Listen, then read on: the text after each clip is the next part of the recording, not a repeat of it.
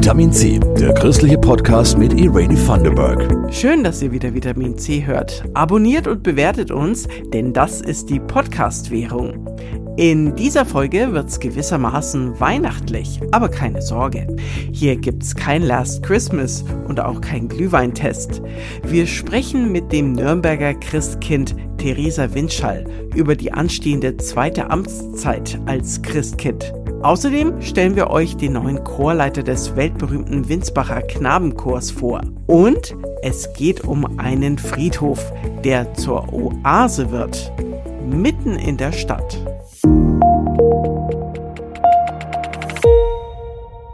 Der Winsbacher Knabenchor ist weltberühmt. Er gehört zu den vier Spitzenchören in Deutschland. Seit September gibt's offiziell einen neuen musikalischen Leiter. Ludwig Böhme. Jetzt stehen die ersten Auftritte an.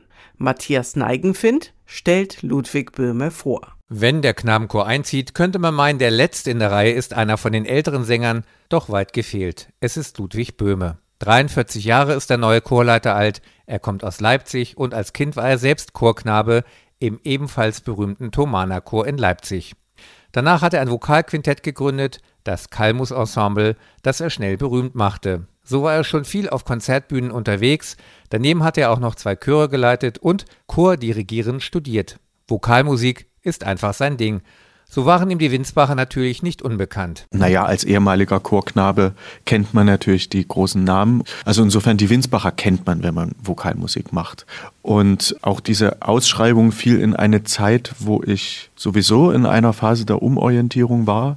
Und da kam das eigentlich genau richtig. Und das ist wie ein Wink des Schicksals, hat sich gut gefügt. Als sich die Chance für die musikalische Leitung in Winsbach ergab, hat sich Böhmer ausgiebig vorbereitet und sich vor allem mit der Frage beschäftigt: Wo liegt Winsbach? Also den Winsbacher Knabenchor kennt man, aber fragen Sie mal rum, wo Winsbach liegt. Das wissen nicht alle, die den Winsbacher Knabenchor schätzen. Er hat sich genau überlegt, worauf er sich einlässt und es hat offensichtlich gepasst. So ist er in Winsbach gelandet. Der Kulturschock, von Leipzig kommend, hält sich für ihn und seine Familie aber in Grenzen. Dass wir von der Großstadt in die Kleinstadt ziehen, war klar, war Teil der Beschlussfassung. Das habe ich auch mit meiner Familie so abgesprochen und ist auch gewollt. Ich fühle mich wohl.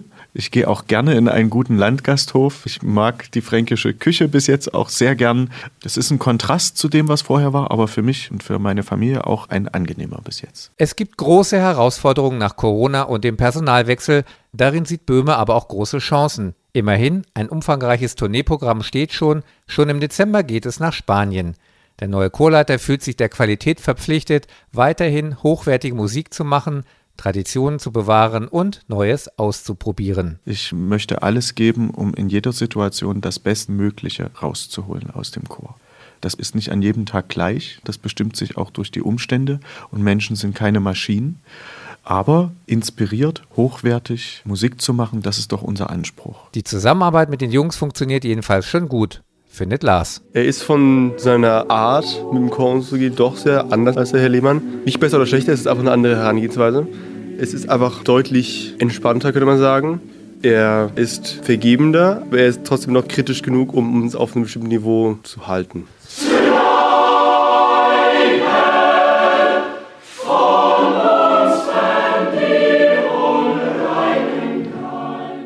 So klingt er, der weltberühmte Winsbacher Knabenchor. Jetzt mit neuem Leiter Ludwig Böhme.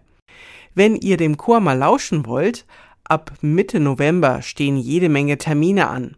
Den Kalender haben wir euch in den Show Notes verlinkt. Ich bleib noch eine Weile beim Blick in den Kalender und zähle. Bis zum ersten Advent sind's noch sechs Wochen. Gefühlt noch ewig hin. Aber das geht dann doch immer schneller, als man denkt. Beim Nürnberger Christkind Theresa Windschall steigt jedenfalls die Vorfreude auf den Advent. Julia Riese und Jasmin Kluge haben mit dem super sympathischen Christkind gesprochen. Auch wenn ich jetzt wieder drüber nachdenke, ist es eigentlich unvorstellbar, dass ich das letztes Jahr schon gemacht habe und dass das jetzt schon ein Jahr her ist, dass ich gewählt worden bin und kommt mir immer noch ein bisschen surreal vor. Theresa hat ihre erste Amtszeit 2021 in super guter Erinnerung behalten. Auch wenn wegen Corona keine Weihnachtsmärkte stattfinden durften und sie deshalb auch nicht von der Empore der Nürnberger Frauenkirche sprechen konnte.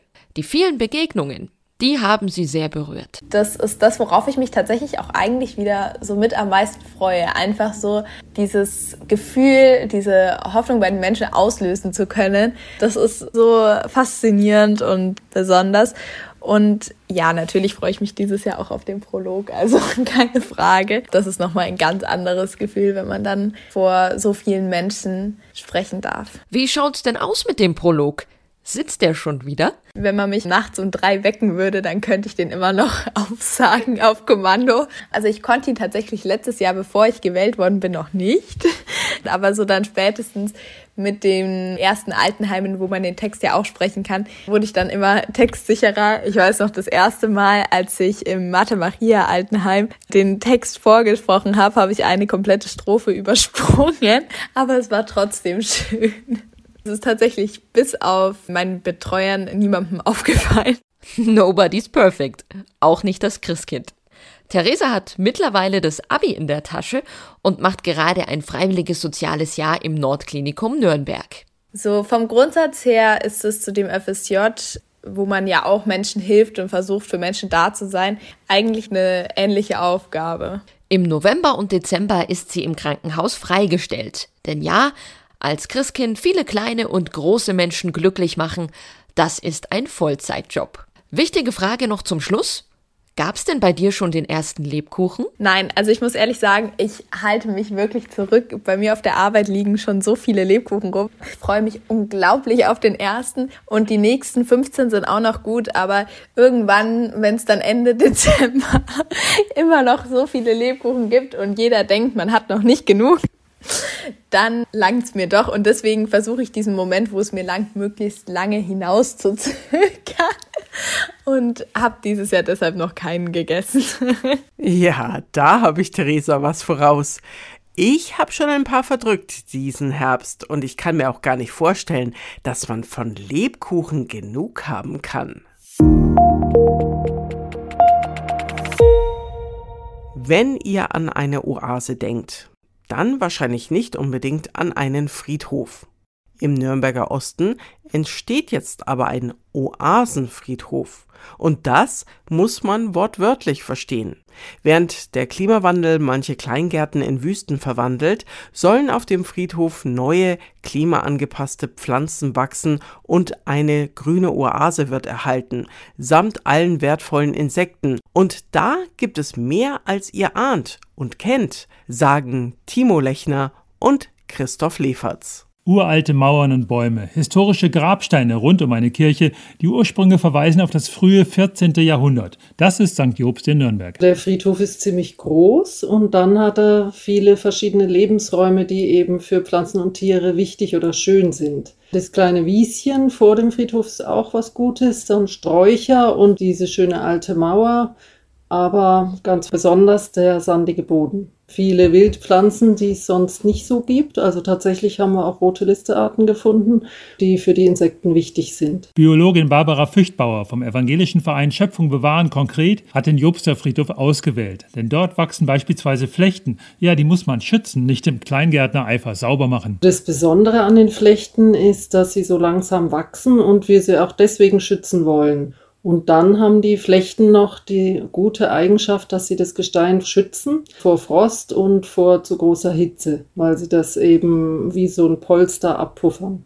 Wurzeln haben die Flechten eh nicht, also die können nicht tief in das Gestein eindringen. Füchtbauer berät die Grabbesitzer, Moos ist kein Dreck, sondern eine Oase für andere Lebewesen. Nur die allerkleinsten Tierchen, wie zum Beispiel die Bärtierchen, die leben vor allem im Moos und dienen eben als Nahrung für viele Insekten. Und außer den Bärtierchen noch die Springschwänze. Das sind Urinsekten, aber eine gute Nahrung für die räuberischen Insekten. Apropos Räuber, unter dem alten Wein unten an der Mauer, da gab es eine kleine Sensation. Auch tatsächlich unter einem Bänkchen, wo sich ein bisschen Sand angesammelt hat, haben wir diese Trichter von den Ameisenlöwen gefunden.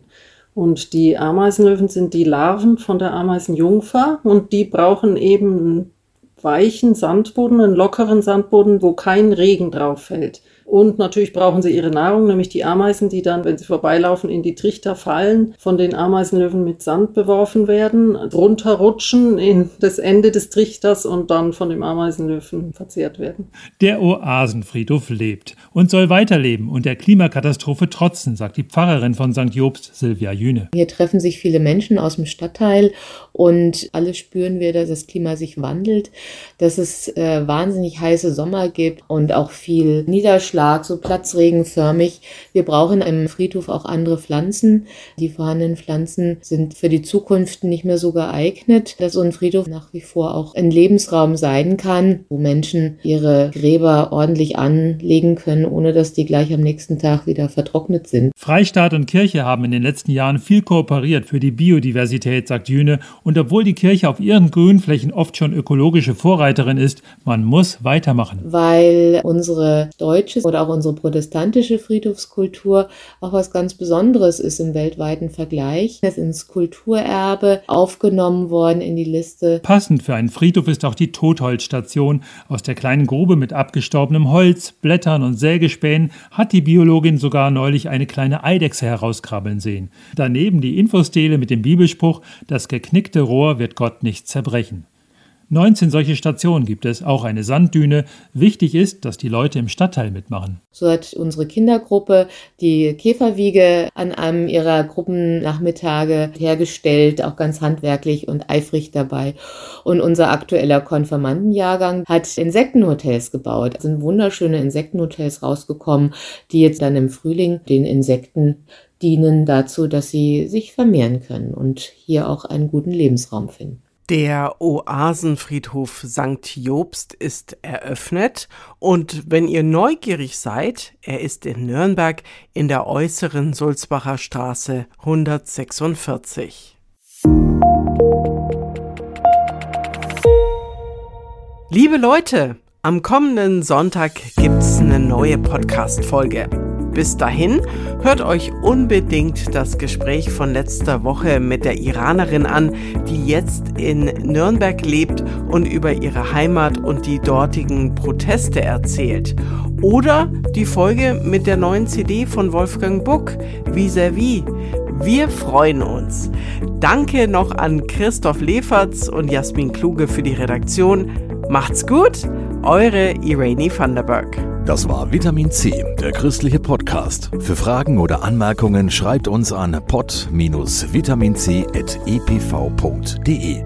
Vitamin C, jeden Sonntag neu.